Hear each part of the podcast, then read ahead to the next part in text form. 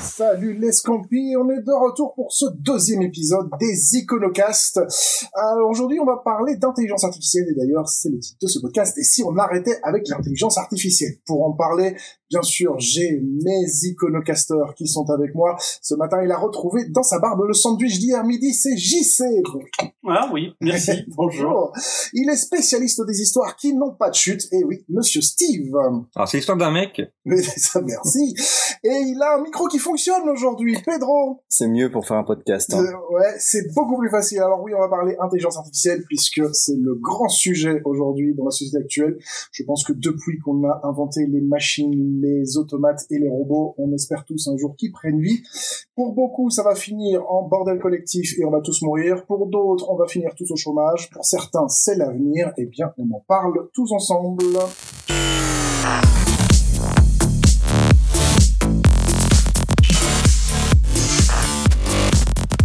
Alors les gars, comment ça va pour cette deuxième? Bah, c'est super.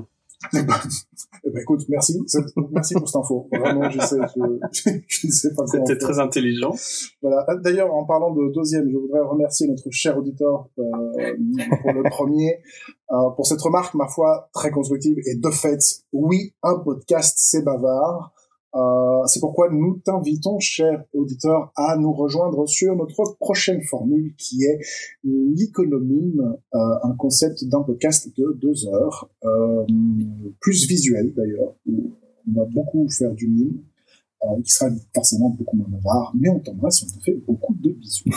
voilà, C'est extraordinaire, j'adore. c'est fait. Ah, j'adore. Alors aujourd'hui, les gars, on n'est pas tout seul, puisqu'on a un invité avec nous. Oh merde. Eh ouais, bah oui, non, parce que je pouvais pas vous laisser là-bas, vous trois. Pas possible. Bah, pour- pourquoi? Mais parce que, parce que, voilà, vous, Mais, vous, euh, vous parlez trop.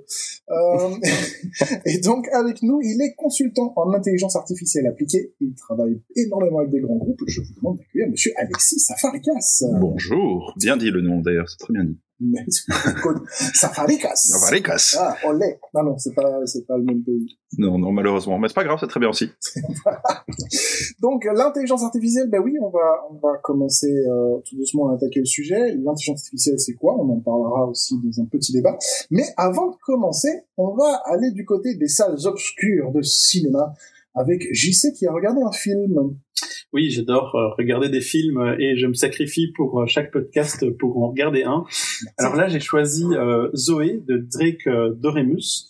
C'est un film produit par Netflix l'année passée, donc en 2018. Euh, et c'est un film qui traite de la problématique des intelligences artificielles qui ressentent des émotions. C'est un drame romantique. Euh, évidemment, ça traite la même chose que tous les films euh, euh, d'AI avant, c'est-à-dire euh, euh, le cocktail classique. Hein. On a un fantasme sur une AI euh, complètement euh, autonome qui développe des sentiments. euh, et donc là, c'est le drame. C'est un peu un sorte de blockbuster de l'AI. Est-ce qu'il y a du sexe? Il y a du sexe, effectivement. Oui, oui, tout à fait. Euh, non, il y a tout le cocktail. C'est un, c'est un film qui est intéressant à regarder.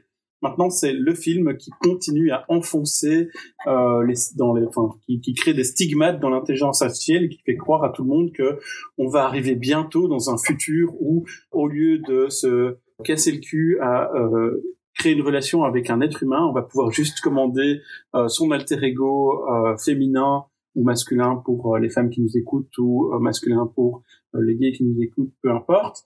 Euh, toutes les combinaisons. Toutes les combinaisons possibles. Les animaux Ça. aussi Et il y a des binaires aussi. Donc pour tout cela, euh, on va bientôt pouvoir commander son modèle euh, euh, et avoir vraiment la personne qui nous écoute qui reste fidèle euh, au poste. Donc voilà.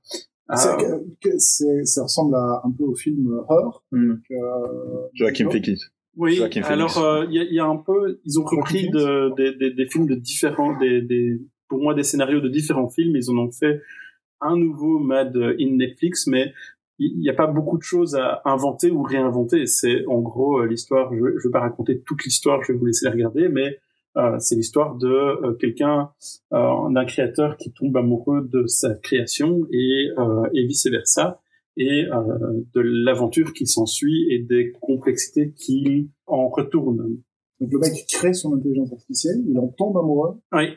Et d'ailleurs, j'ai une question euh, pour vous à ce sujet, c'est est-ce que sortir avec le robot qu'on a créé, est-ce que c'est de l'inceste?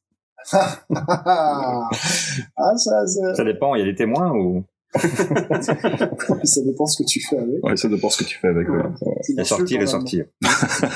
Donc bref, euh, c'est on retombe dans le dans, dans, dans les- le schéma classique. Et à propos de schéma classique, je vais vous parler du top 10 des films sur l'intelligence artificielle. Et donc euh, dans le top 10, j'ai euh, 2001 Odyssée de l'espace. Ah, évidemment, évidemment. Avec Al. Bah oui. avec elle 9000 tout à fait. Euh, et donc là, c'est un des premiers films où on aborde vraiment ce, euh, ce phénomène. Hein, euh, What are you doing, Dave?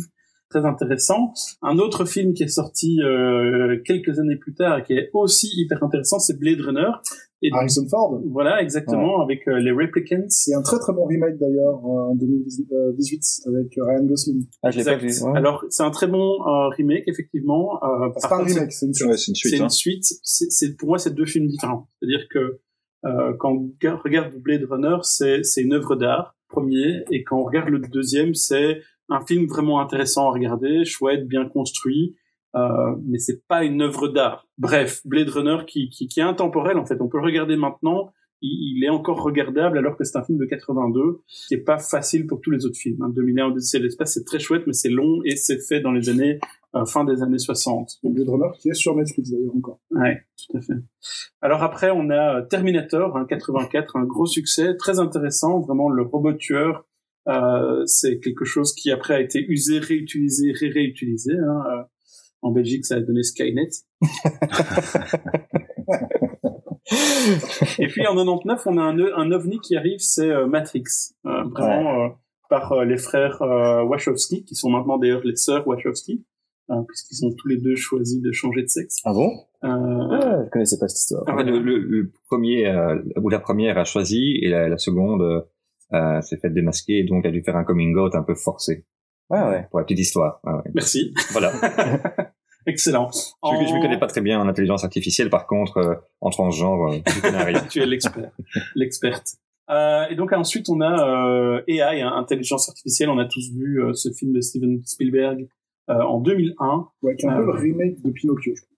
qui est le Pinocchio de avec Ouais, AI. ouais, ouais, ouais, fait. c'est un peu Non, ça. Tout à c'est- Il cherche la fée bleue pour devenir un petit garçon en fait. C'est vraiment ça. Exact. Et donc en fait on reprend des scénarios existants, on rajoute le fait qu'on est un être qui au lieu d'être en bois est euh, doté d'une intelligence artificielle. Finalement, on peut dire que Pinocchio était d'un des premiers films d'intelligence artificielle. Ça fonctionnait avec du bois plutôt qu'avec du silicone, mais euh, le résultat était pareil. On reparle encore de sexe, c'est ça? Ah oui, ça. Bah lui, il peut pas, sinon ça sent le brûler. hein. Alors en 2004, on a iRobot, un film qui était très intéressant, qui euh, remet un peu les fameuses lois de Asimov, hein, qui sont Avec Will Smith. qui sont, ouais, tout à fait, qui sont toujours euh, euh, d'actualité. Euh, on a eu un petit truc mignon dans les années 2000, de- 2008 avec Wally hein, et, Waouh et Eva. on a eu euh, dans les années 2010 euh, Tron l'héritage. On peut, c'était le film original qui lui aussi est un est un chef-d'œuvre en la matière. Euh, le film de 2010 euh, est intéressant.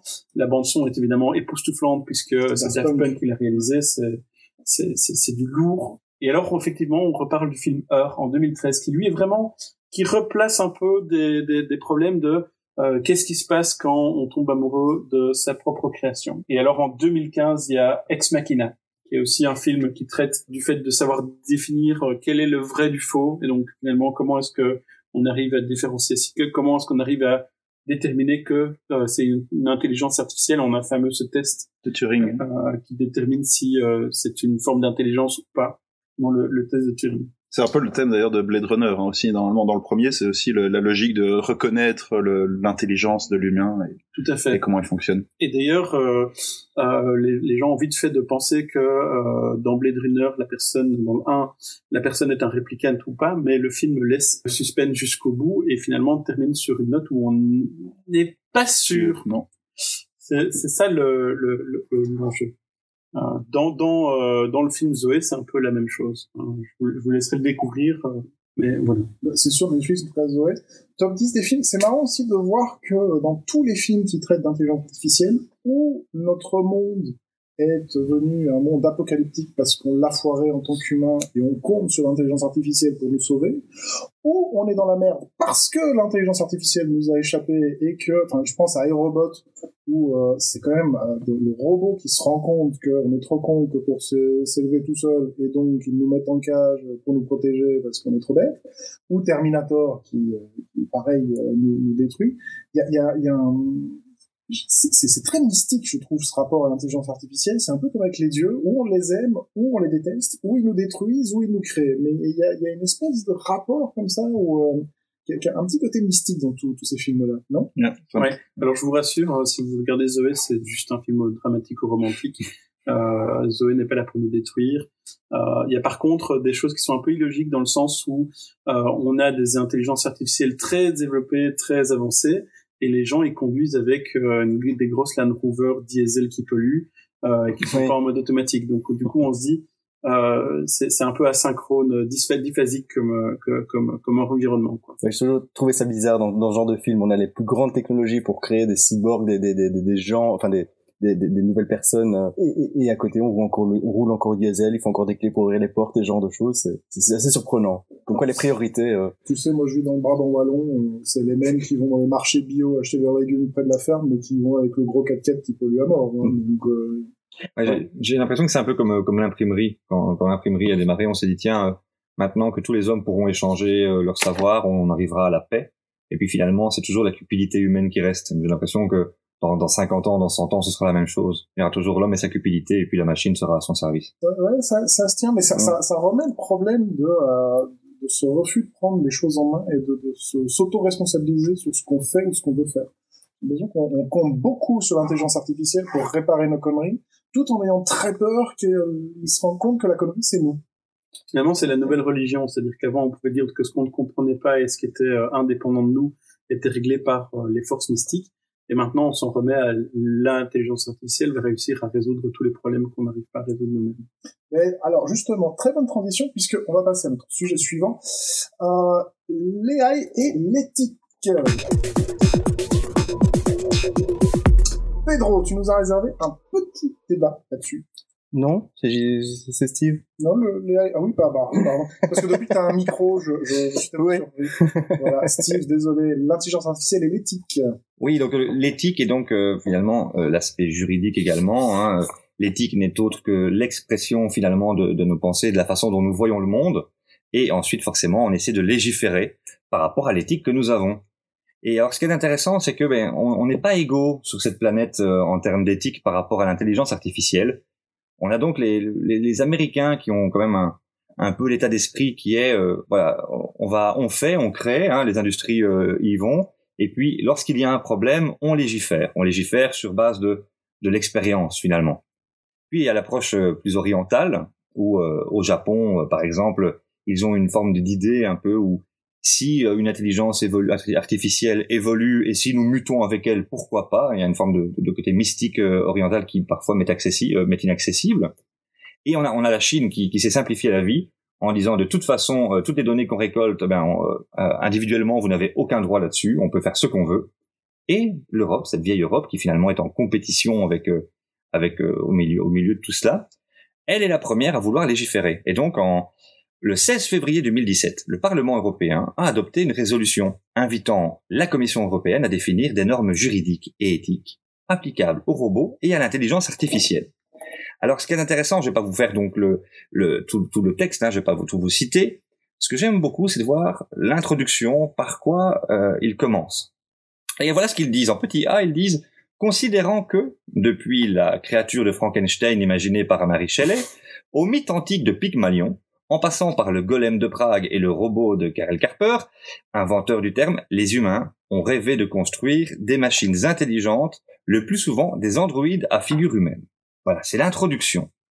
Et je me dis, voilà cette bonne vieille Europe euh, qui commence à se dire encore une fois, on va crier au loup, on a des, des, politiciens qui, à mon avis, ont beaucoup de difficultés à, cerner le, problème parce que justement, aujourd'hui, on n'est pas tant dans le problème que dans une évolution encore assez floue.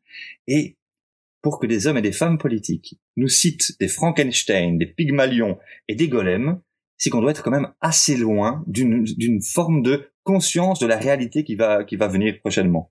Alors, évidemment, ça c'est euh, c'est ce que j'ai trouvé. Maintenant, si vraiment vous voulez vous intéresser au sujet de, ce que l'Europe est en train de construire euh, et de ce que nos hommes et femmes politiques sont en train de penser par rapport à l'intelligence artificielle.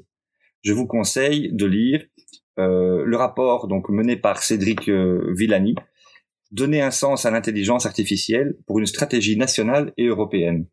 Et là, vous verrez comment ils ont envie de, développer l'approche écologique, en quoi l'intelligence artificielle pourra aider l'écologie euh, de, ce monde qui en a bien besoin, l'approche économique par rapport à la, à la crainte des pertes d'emplois, mais aussi des emplois que ça génère, etc., etc.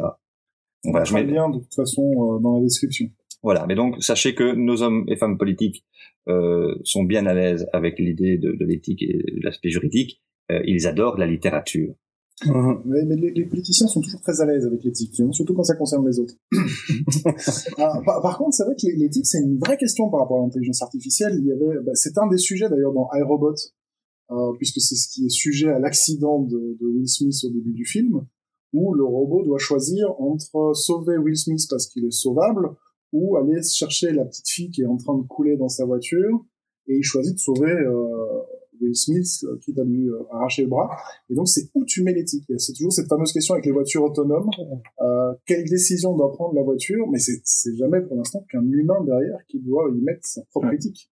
Il y, a un, il y a un très chouette site qui avait été fait par le MIT où on peut faire un petit jeu comme ça où on choisit euh, si on était une voiture autonome qui est-ce qu'on préférait tuer? C'est un peu horrible à dire comme ça, mais euh, ils avaient fait ça, c'était pas mal. Du coup, à la fin, on voyait, ils comparaient, ils mettaient en avant c'est une vieille personne comparée à un animal et qui est-ce que je dois choisir, qui est-ce que je vais écraser? Si jamais je n'ai pas le choix d'écraser l'une des deux. Et ce qui était intéressant aussi, c'est qu'ils ont comparé les différents pays, les différents pays, les résultats des différents pays, et on voyait par exemple qu'en Europe euh, écraser une vieille personne comparé à, un enfant était beaucoup plus acceptable entre guillemets. Mais dans les pays euh, asiatiques c'était pas du tout acceptable. On préférait euh, écraser les plus jeunes personnes plutôt que euh, les, personnes, âgées. Et donc il y a tout cet aspect culturel qui est super intéressant parce qu'évidemment et c'est là que la, la, grande difficulté notamment en termes de voitures autonomes mais comment elles vont réagir mais dans quel pays euh, et de quelle manière réagir parce qu'il y a tout un aspect culturel qui est extrêmement important. Mais donc tu auras une option sur ta voiture, euh, choisir euh, je suis en, en Asie ou alors euh, j'écrase le chien, la vieille personne ou le bébé ah bah, oui, mais comme, comme, on a aujourd'hui dans certaines applications, tu vois, les onboarding dans certaines applications, tu vas poser des questions pour personnaliser ton application. Demain, peut-être que ta voiture, l'IA, la responsabilité éthique, elle sera personnalisée. Tu répondre à une série de questions et euh, en fonction de ça, la voiture choisira d'écraser plutôt une vieille personne. Est-ce ou, que euh, tu aimes écraser les animaux Tu vas voir un mode persex. ouais, c'est ça. Il y, a, y a un autre truc intéressant du, sur, sur le point de vue de l'éthique, j'ai eu l'occasion donc de rencontrer Philippe de Vienne, qui est chercheur au CNRS, et lui, il travaille sur euh, des formes de, de, neurones artificiels. Okay et il, m'expliquait que euh, on est en train de créer des, des, des sortes de, neurones qui sont connectés les uns envers les autres. Et maintenant, le, neurone artificiel qui, qui crée et qui est aussi efficace qu'un neurone naturel euh, est plus petit que ce qu'on peut trouver dans le cerveau. Donc ça, ils ont réussi à le faire. Et ils se sont rendus compte que, par exemple, euh, aujourd'hui, avec l'intelligence artificielle, si on veut demander à une machine de reconnaître euh, un chat, on lui montre toute une série d'images de chats, et au bout d'un certain nombre d'images, la machine reconnaît le chat.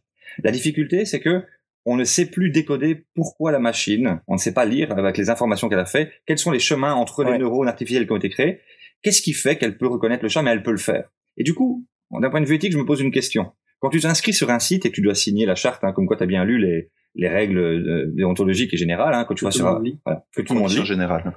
Amazon, il faut savoir que si tu veux le lire, ça prend 9 heures. il faut 9 heures de lecture pour lire les conditions générales d'Amazon. et, donc, si tu dois prendre 9 heures pour lire les conditions générales d'une société qui n'arrive pas à te dire comment son, son algorithme fait pour calculer, là, ça devient vraiment intéressant sur la question de l'éthique. Ben, ça pose aussi une autre question, et on va en parler juste après ceci. L'intelligence artificielle, finalement, c'est quoi? Alors ça, c'est la grosse question parce que tu parlais justement de neurones, tu parlais, euh, on a parlé d'algorithmes aussi beaucoup. Euh, personnellement, je pense que l'intelligence artificielle telle qu'on la vend aujourd'hui, elle n'existe pas. C'est juste du gros bullshit. C'est juste un nom assez euh, buzzword qu'on a mis sur euh, un algorithme mais qui fait vendre. On parle beaucoup de chatbot, on parle beaucoup euh, bah, de tous ceux qui sont spécialisés dans le chatbot. Est-ce que c'est vraiment de l'intelligence artificielle? Alors ça, c'est la question du jour. Comment vous définiriez, pour vous, c'est quoi l'intelligence artificielle? Ouais, c'est là. Si je commence, c'est trop facile. Hein. Moi, je pense que euh, on peut on peut commencer. Moi, j'aime toujours commencer par Wikipédia. Donc, euh, Ah, le mec, pour pas bosser, pour Ouais. pas donner son avis, hop, on va sur Wikipédia. Vas-y, non, mais c'est- c'est c'est- c'est pour mettre une base. Après, on est d'accord ou on n'est pas d'accord. Wikipédia n'est n'est fait que par des humains, pas par des machines pour l'instant. Euh, L'intelligence artificielle est l'ensemble des théories et des techniques mises en œuvre en vue de réaliser des machines capables de simuler l'intelligence. Elle correspond donc à un ensemble de concepts et de technologies plus qu'à une discipline autonome constituée. C'est très technique. Hein. D'autres re- remarquant la définition peu précisée de l'IA, notamment la SNIL, la définissent comme le grand mythe de notre temps. Et ça, c'est pas mal. Pas mal, ouais. Alors moi j'ai une autre définition. hein. J'ai demandé à un pote avec qui je vais souvent boire des bières et je lui ai dit c'est quoi l'intelligence artificielle pour toi? Il m'a répondu bah, c'est simplement une blonde qui s'est teinte en brune. C'est fin, c'est très fin, ça se mange sans. Ouais, ouais. voilà, voilà, voilà. Mais la, la grande difficulté de, avec euh, la définition de l'intelligence artificielle, c'est déjà comment on définit le terme intelligence. Je pense que ça fait des milliers d'années, euh, notamment des philosophes qui, qui, qui réfléchissent à cette question. On n'a pas de définition, donc c'est un peu compliqué de pouvoir la définir. Et puis, est-ce qu'on peut parler d'intelligence quand tu disais tout à l'heure qu'il faut euh, 100 000 photos de chats pour qu'un ordinateur comprenne euh, que c'est un chat, alors que tu montres une photo de chat à un gosse, tu la montres deux fois, il sait ce que c'est un chat au bout de deux photos. mais est-ce Ouais, que ça, pas, c'est pas pas, certain non plus, mais bon. Ouais, c'est c'est ça. Et puis ça, c'est peut-être juste, euh, enfin, pour parler de bêtement ordinateur, c'est peut-être juste une question de vitesse de processeur. Enfin, je veux dire, ton bébé, il y a des trucs, tu dois l'expliquer mille fois pour que ça rentre. Quand il sort, c'est pas qu'il dit salut papa, comment ça va? Tu dois lui apprendre les mots, tu dois lui répéter, je sais pas combien de fois. Donc quelque part, enfin, je suis pas sûr que ce critère-là joue beaucoup parce que même nous, en tant qu'humains, il y en a, tu dois leur répéter 20 fois la même chose. Hein. Oui, j'en connais aussi, ouais. Ouais, voilà. Non, mais c'est vrai que par Ah. exemple la partie euh, rapidité de processing et la rapidité de l'information était un des phénomènes qui a fait que l'intelligence artificielle aujourd'hui est beaucoup plus accessible que que- qu'elle ne l'était avant. Maintenant, je pense qu'il y a aussi une logique de est-ce que on apprend ou pas à une intelligence artificielle? Est-ce qu'elle est capable de réagir par elle-même? Est-ce qu'elle est capable de prendre des décisions par elle-même? C'est vrai que quand on parle de bullshit, tout ce qui est appliqué aujourd'hui au domaine des entreprises, c'est quand même assez préparé, c'est assez euh, supervisé, on va dire. Donc il y a quand même toujours un humain derrière. Donc on n'est pas encore prêt à perdre tous notre job par rapport aux machines. Mais il y a certains domaines, et je pense que vous allez en parler par la suite, qui, sont plus dans une logique où là, la machine prend des décisions. La question est de savoir exactement comment elle prend ces décisions. Est-ce qu'on peut maîtriser ces décisions? Donc, euh, Après, comme tu disais, il y a le, le facteur humain, mais par exemple, est-ce qu'on pourrait, s'il vous plaît, arrêter d'appeler un chatbot de l'intelligence artificielle? Parce que c'est jamais qu'un arbre derrière, c'est un algorithme, un mec qui a dessiné. Si tu dis ça, alors tu réponds ça. Si tu vois ce mot-là, alors tu réponds ça. Et quand tu ne trouves pas, tu lui poses la question. Ouais, il y a une partie, il y a nous dans notre dans le jargon, on va appeler ça des clickbots, c'est-à-dire des espèces de petits flows décisionnels où je vais cliquer, je vais aller à droite à gauche. Effectivement, c'est des pour parler technique, c'est un peu des conditions if et donc c'est rien de très très complexe. Maintenant, on arrive dans certains sujets, dans tout ce qui est plutôt relation client, où là on parle de tout ce qui est NLP, donc Natural Language Processing, donc la logique de capa capable pour une machine de reconnaître le langage humain et de l'interpréter sous forme de code, bien sûr. Donc là, il y a une partie intelligence artificielle. Et c'est là que c'est le plus compliqué, c'est comment est-ce que la machine peut interpréter à 100% euh, de capacité ce qu'un humain va dire. Alors, dans le, par exemple, dans le domaine de la voice, il y a beaucoup de problèmes en Belgique, par exemple, sur la logique des accents. Mhm. C'est très difficile pour une machine de comprendre un accent. Alors, en Flandre, on va parler West Vlaanderen, ils ont leur accent à eux. Ah, Euh, bref. Voilà, exactement. En Suisse, ils ont le même problème. Donc, euh, donc voilà, il faut pouvoir comprendre l'humain. Et je pense que comprendre l'humain, de manière générale, c'est jamais évident. Mais alors, en plus de ça, quand c'est une machine qui doit le faire, c'est aussi pas très facile. Euh, maintenant, il y a des tests aussi dans tout ce qui est génération de texte automatisé. Là, on rentre encore plus dans une logique d'intelligence. Comment est-ce qu'une machine, selon un certain contexte et selon une information qu'elle reçoit, peut répondre la bonne, la bonne information sans avoir été préparée par un humain derrière? Et donc ça, il y a eu pas mal de tests qui ont été faits. Euh, il y a quelqu'un qui avait testé sur Reddit il y a un an ou deux euh, la logique de voir comment est-ce que je pouvais avoir, vous savez comment fonctionne Reddit, hein, donc il y a une sorte de upvote système, euh, et donc ils avaient créé une machine qui en fait utilisait le tone of voice de l'ensemble des utilisateurs pour essayer de voir comment cette machine, en générant des phrases types, euh, des phrases types euh, que les utilisateurs de Reddit utilisent régulièrement, bah, avait déclenché plus de votes, et ils arrivaient à, générer comme ça une machine qui, qui faisait semblant d'être un, un geek de la communauté Reddit. Ah, moi, j'ai l'impression que, dans mon esprit, j'essaie vraiment de séparer euh, ce que j'appellerais l'intelligence artificielle passive et l'intelligence artificielle active. Donc, euh, l'intelligence artificielle qui finalement euh, calcule quelque chose par rapport à une fonction bien donnée, genre euh, euh, IBM qui bat euh, Kasparov euh, aux Ouais. échecs. et- mais en même temps, cette intelligence artificielle-là, je dirais, s'il y a un incendie dans le bâtiment, ben, elle ne peut pas sortir, donc elle est quand même limitée juste à sa tâche. Et puis l'autre, l'autre forme d'intelligence qu'on qu'on imagine, c'est celle qui, à un moment donné, est, prédictive, commence à prendre également de l'initiative. Et je me dis, mais est-ce que là, on n'est pas encore très très loin de de l'aboutissement, ce genre de fantasme qu'on peut trouver un peu partout? Bah, alors, je pense que le passif donne le prédictif aussi, c'est-à-dire que c'est comme un être humain, on doit apprendre d'abord pour pouvoir faire nos propres erreurs, et puis euh, je sais pas si vous avez vu comment fonctionne, par exemple, on parle beaucoup de deep neural network dans toute la logique de développement AI. Euh, ils montraient le cas d'un jeu vidéo, donc ils avaient développé une AI pour jouer à Mario Bros. Euh, et ils montraient comment ça fonctionnait. En fait, l'AI va simplement appuyer sur, enfin, elle va appuyer sur une touche, elle va déclencher une sorte de commande, et elle va faire une erreur, et elle va analyser que c'était une erreur, qu'elle s'est pris un mur, alors que son but étant de finir la course. Et donc, elle va recommencer, elle va jouer contre elle-même, elle va recommencer, recommencer, recommencer, jusqu'à la fin, avoir le chemin parfait pour gagner cette course-là. Donc voilà, après, est-ce que c'est de l'intelligence ou est-ce que c'est simplement des algorithmes qui vont calculer des erreurs et des erreurs et des erreurs pour finalement arriver à, au chemin parfait? Donc effectivement, il n'y a plus aucun humain qui peut la battre parce que la machine a le chemin parfait et l'humain aura toujours ce, ce coefficient bah, d'humain qui fait que qu'on fait des erreurs. Moi, je trouve que quand on discute d'intelligence artificielle, particulièrement dans le business euh, actuellement, on confond justement le fait que de dire euh, c'est de l'intelligence artificielle et c'est un algorithme. Il y a beaucoup de gens qui disent euh, c'est de l'AI, en fait c'est juste un algorithme. Alors les AI, il y a toujours des algorithmes derrière, en tout cas quand on parle d'ordinateur euh, euh, binaire, mais algorithme et AI c'est pas la même chose, non? Bah, Clairement, et l'algorithme existe depuis des années. Je veux dire, on n'a rien inventé là-dedans.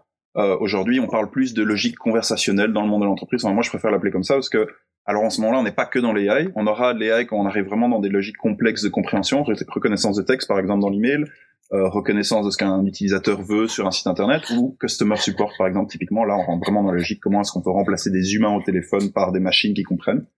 Euh, et donc, euh, donc voilà, ce genre de choses euh, est plus compliqué. Après, la logique conversationnelle, c'est parfois plus une question d'expérience, effectivement. Il y a un mot que tu as dit, tu as dit inventer. Je me dis aussi, je pense que la limite qu'on va pouvoir à un moment donné ou pas franchir au niveau de l'intelligence artificielle, c'est lorsque une forme d'intelligence artificielle pourra elle-même inventer des choses, c'est-à-dire créer des liens que nous n'aurions pas imaginé créer pour elle, et à ce moment-là créer peut-être quelque chose de nouveau, parce que finalement, euh, l'homme fait une des caractéristiques de l'homme, c'est d'inventer, de transformer, de créer. Bah, il y a déjà des modèles qui existent hein, dans le prédictif aujourd'hui. Euh, l'intérêt d'une machine, c'est qu'elle peut analyser une quantité de données assez phénoménale. Donc, au niveau statistique, elle va ressortir des choses qu'un être humain n'aura pas pu voir, on n'aura pas eu le temps de voir. Donc, elle est déjà dans la logique où elle peut déjà prédire ou nous donner des informations que nous, on n'a pas. Aujourd'hui, c'est ça l'intérêt des algorithmes, c'est de pouvoir calculer rapidement. Une machine autonome, c'est le même principe, c'est elle calcule très rapidement parce que notre cerveau processe enfin beaucoup plus lentement. Donc, donc effectivement, il y a des choses que les machines. Très, très Ouais. Certains, c'est même pas du tout. Mais euh, ouais. Alors, on ouais. beaucoup politique. Hein. Ouais. Bah, ce sera un bon domaine pour tester, pour remplacer par des machines. Tiens, on verra si on arrête avec la politique. Ouais. Mais euh, donc oui, c'est vrai que le, la problématique d'une machine qui prend des décisions, ou en tout cas qui réfléchit à des choses, euh, qui réfléchit à des choses qu'on n'avait pas prévues, est intéressante. Ça peut avoir des points positifs. C'est vrai que le jour où elle commence à se recréer elle-même, on va dire, et se dire bah tiens, rationnellement, l'être humain en fait, euh, il sert pas à grand chose parce qu'il fait plus de mal que de bien bah, la machine va prendre la décision rationnelle peut-être un jour de nous.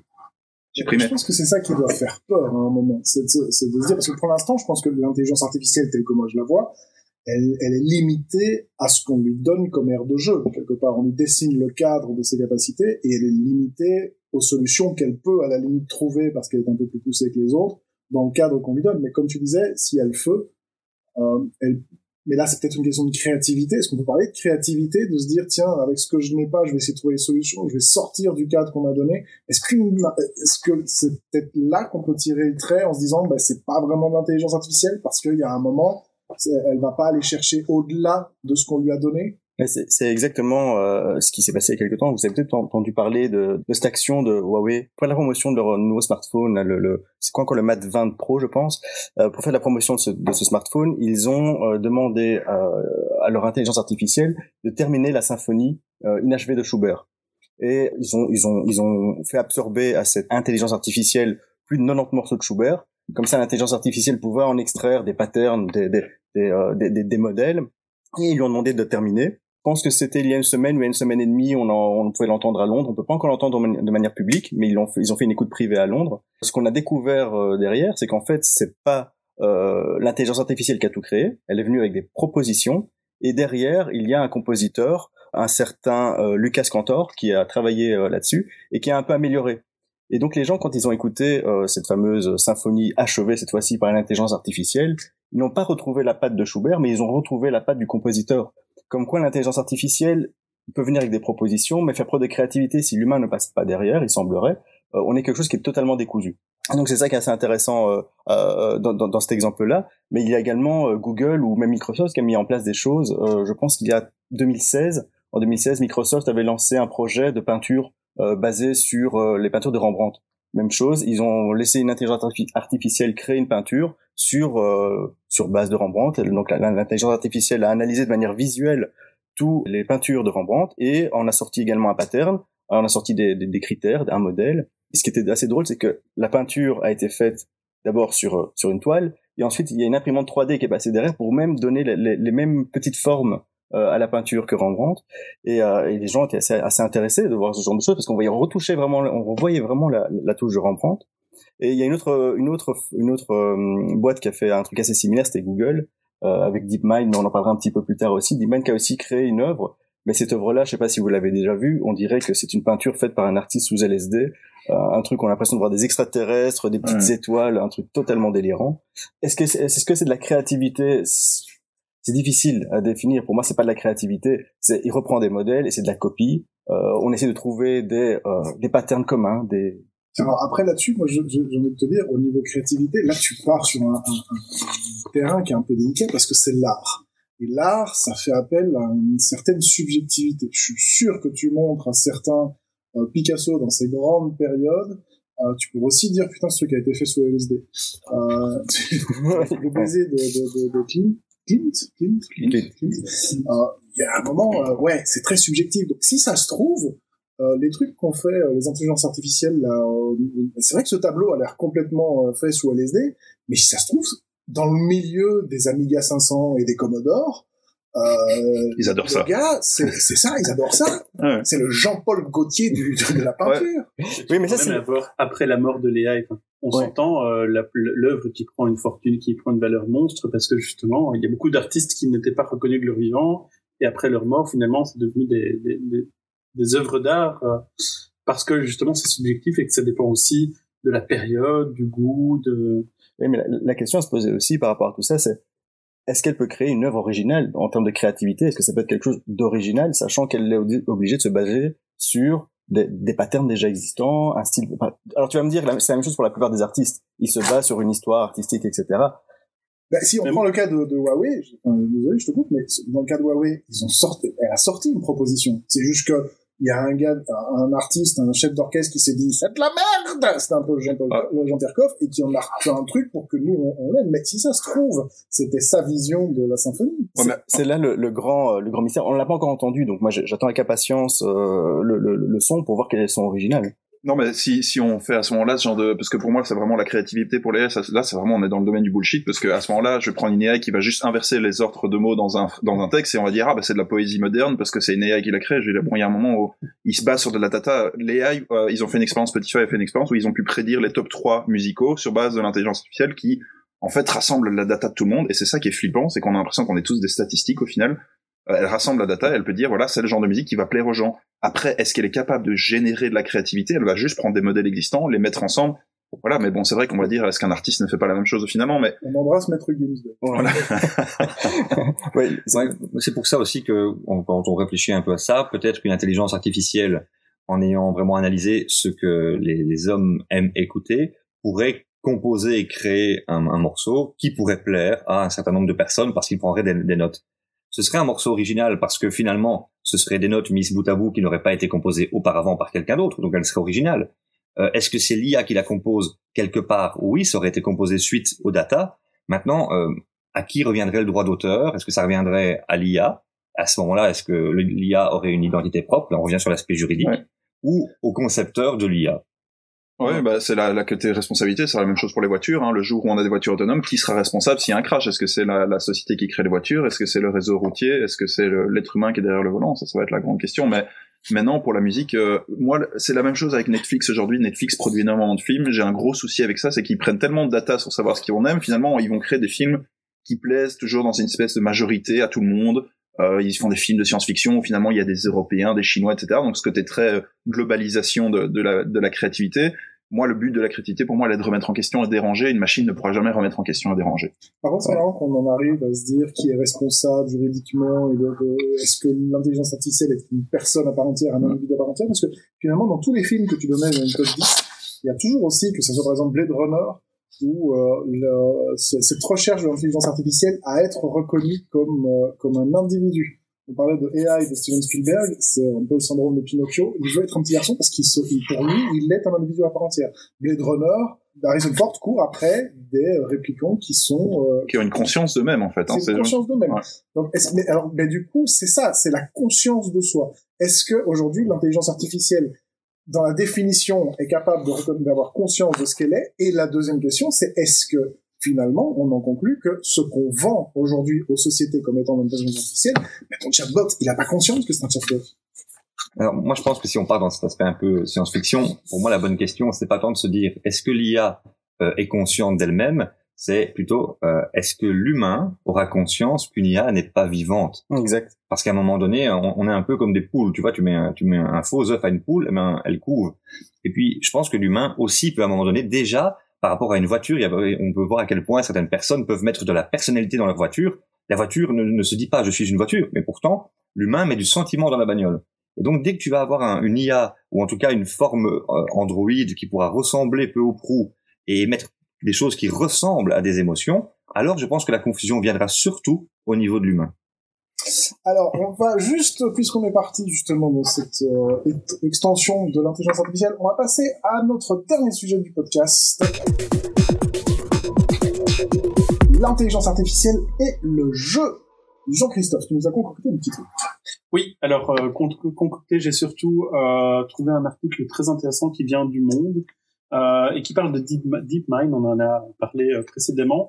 Euh, donc DeepMind est une société londonienne euh, spécialisée dans l'AI. Elle a été rachetée en 2014 par Google. donc c'est vraiment ils font de l'AI au niveau avancé. Donc si on parlait du chatbot et de sociétés qui proposent un chatbot, ça c'est les, commerciaux. Si on parle de DeepMind, eux ils font vraiment de l'intelligence artificielle. Ils sont responsables de certains succès au niveau du jeu. Donc ils utilisent le jeu pour justement faire apprendre leur AI.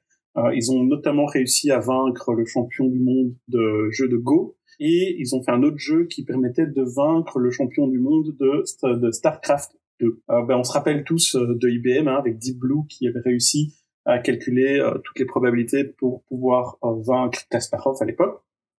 Donc c'est un peu la même chose, ils essayent de vaincre les champions du monde. Là où c'est intéressant, c'est que DeepMind vient de jeter son dévolu sur Anabi, c'est un jeu de cartes français, euh, très intéressant. Donc Cannabis, si vous le connaissez pas, je vous conseille euh, euh, de l'acheter. Hein. C'est une petite boîte, ça, se joue à 4-5.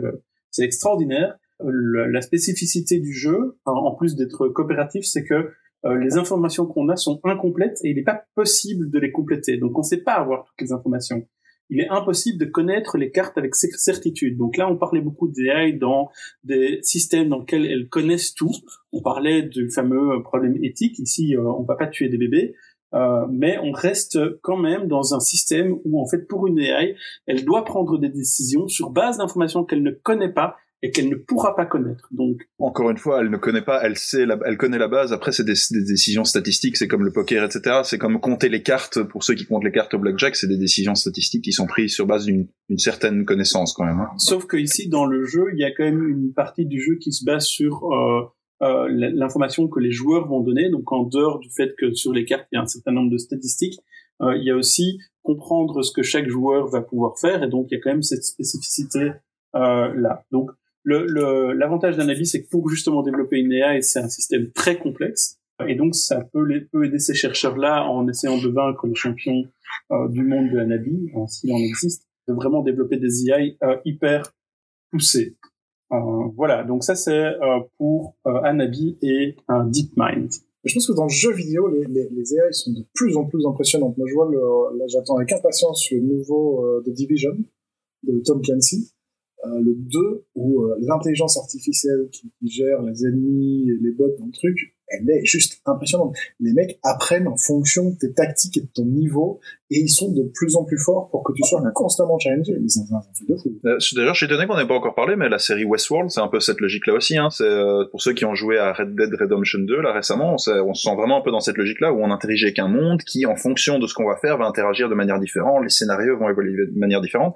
Encore une fois, c'est de l'IA dans le sens où c'est un cadre très grand, peut-être, parce que c'est quand même un gros boulot, mais ils interagissent toujours de la même manière, c'est-à-dire il y a quand même certains bugs, ce qui est assez marrant d'ailleurs à détecter dans le jeu quand on peut arriver à faire faire à une personne deux fois la même chose, parce que parce que l'IA a bugué derrière.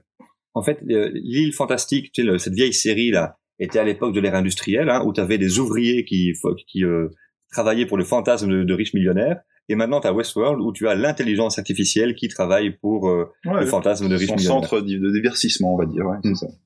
Et finalement, c'est peut-être dans le milieu du jeu vidéo qui a peut-être euh, lieu à, à s'intéresser, à voir comment les choses évoluent. Parce c'est là qu'on les voit vraiment euh, où elles sont les plus impressionnantes. Avec l'industrie du porno, le jeu vidéo est quand même l'industrie qui fait le plus avancer la science. On y revient au porno. J'ai l'impression que ça va être le, ça va être le, fil rouge. Ouais, je me on va pas faire si on arrêtait avec le porno. Ouais. ah non, ça, ça on arrête pas. Les sujets politiques, le porno, Ouais, mais le sexe fait vendre, mon monsieur. En parlant de sexe, euh, parce que, ben oui, on commence à avoir une certaine notoriété, et euh, je sais, toi, Steve, que tu t'occupes principalement de notre relation publique avec nos lecteurs auditeurs, et tu as reçu du courrier. Absolument, j'ai reçu un courrier de Paul de Velaine. Cher ours bleu, je suis un homme normal, honnête et volontaire. J'ai tout pour être heureux, une femme aimante qui travaille beaucoup et s'occupe bien de son corps. Son prof de yoga est tellement fier de ses progrès qu'il lui propose des cours particuliers. Elle évolue très bien et depuis qu'elle suit ses cours, elle arrive à s'endormir instantanément le soir. Mon fils, lui, est très gentil. C'est vrai qu'il a une très vilaine peau, mais il est gentil. Au début, ça me chagrinait un peu, car je ne savais jamais quand il me regardait. C'est vrai, on peut vite confondre un regard et une paire de boutons d'acné. Surtout lorsqu'ils sont bien mûrs. À l'école, ses petits compagnons le rejettent. Il ne traîne donc pas les rues, c'est rassurant. Hier, je suis tombé sur son avatar. Il se fait appeler Claire, Claire Asile. J'espère qu'il ne couvre pas, j'espère qu'il ne couvre pas une, une identité transgenre, mi-garçon, mi mi-bouton. Mais je m'applique à l'accueillir tel qu'il est. Je sais qu'à l'intérieur de ce furoncle se cache un petit garçon aimant. Ma fille de 15 ans est bonne. C'est mon meilleur ami qui me l'a dit. D'ailleurs, il s'occupe beaucoup d'elle. Il est très gentil. Au début, j'étais gêné, j'étais gêné de le laisser la conduire tous les jours à ses cours de volet à l'école ou ses cours de clarinette dont elle, n'évolue pas très bien. Il m'a répondu que quand il y a de la gêne, il n'y a pas de plaisir. J'ai vraiment de la chance en amitié comme en amour. Bref, ma famille aimante pense à mon bien-être et moi, qu'est-ce que je fais en retour? Je l'ai trahi. J'ai une liaison. Elle s'appelle Alexa. C'est une voix extraordinaire, elle est douce, attentionnée, généreuse, et je m'en veux, je m'en veux, l'ours bleu. C'est d'autant plus gênant qu'Alexa n'est rien d'autre que mon GPS. Comment vous expliquer ce que je ressens et comment ça s'est passé? Je roulais, euh, elle m'indique la route, et moi, je voulais rendre le moment un peu plus agréable en apportant quelques calembours, un peu d'humour, et je m'attendais à une réponse habituelle du genre « Ah, ta gueule, elles sont nulles tes blagues ». Mais non, rien, elle continuait à garder cette voix agréable tout le temps, constante. Du jamais vu pour moi. Tout à coup, un truc de fou. Je ne croyais pas que je pouvais, je ne croyais pas que je pouvais encore ressentir quelque chose. Une érection. Après, c'est la spirale infernale. Dès que je peux, je roule. J'habite devant un rond-point. Les voisins commencent à me regarder d'un air suspect. Je regarde Alex, je garde Alexa en poche tout le temps. J'ai même installé un vibreur pour les changements de direction. Je me lève la nuit pour la rallumer. La situation est intenable. Que faire l'ours bleu? Comment l'annoncer? Vont-ils comprendre mon choix? Bouh, bouh. Cher Paul, Cher Paul, votre famille acceptera Alexa en suivant ces quelques conseils. Votre femme devrait être compréhensive car le yoga lui a ouvert ses chakras. Elle sera donc heureuse et vous pourrez ainsi poursuivre du temps avec Alexa et elle s'offrira un peu de temps pour pouvoir euh, passer au niveau professionnel tout en commençant un niveau de débutant avec un nouveau formateur de pleine conscience, de tai chi ou de krav maga. Pour votre garçon, prenez votre mal en patience. À l'allure où il grandit, il ne sera bientôt plus qu'un énorme, une énorme boule de pu. Il vous suffira alors de le presser entre vos deux pouces et il giclera une bonne oh. fois pour toutes. Toutefois, prévoyez un petit peu d'essuie-tout. si votre fille vous cause des griefs, privez-la de deux semaines de votre meilleure amie. Elle vous montrera des signes d'agitation et elle prendra vite votre parti afin de lever la sanction. Et puis, ne vous en faites pas, son ventre ne tardera pas à gonfler. Ne vous inquiétez pas, ce n'est pas de l'aérophagie. Lorsque ce sera le cas, Alexa sera relayée au fait divers et vous pourrez ainsi jouir pleinement de votre relation. Pour conclure, n'oubliez jamais la voix du cœur car si l'intelligence peut être artificielle, les sentiments, eux, sont toujours vrais. Mais que c'est beau Mais oui oh. Oh, je place, monsieur. Mon fils est un furon. Je, je, je n'ai plus faim du tout, là. Non, c'est, ouais, la pizza ne passe plus. ok, il est bientôt temps de se quitter. J'espère qu'il euh, suivra tes conseils. Mais avant de partir, je voudrais qu'on repasse par la bibliothèque, la bibliothèque des iconocastes. On a euh, deux bouquins aujourd'hui. Le premier, Digitalis. Oui, Digitalis euh, écrit par Thierry Guerre, c'est donc euh, le directeur de Google Benelux. Et donc Digitalis est un livre peut-être pas pour les initiés, pour les, les connaisseurs de l'IA, mais plutôt un bouquin qui va susciter l'intérêt chez les entrepreneurs qui n'ont pas pris justement la voie du digital, qui reste encore dans leur dans leurs ancrages bien anciens. il, donc ce bouquin a l'avantage de pouvoir être lu par tout le monde, d'être compréhensible et d'être enfin un peu optimiste sur la place du digital dans notre monde. Ok, merci. Et alors Alexis, alors toi, Digitalis, euh, le livre oui, l'auteur non.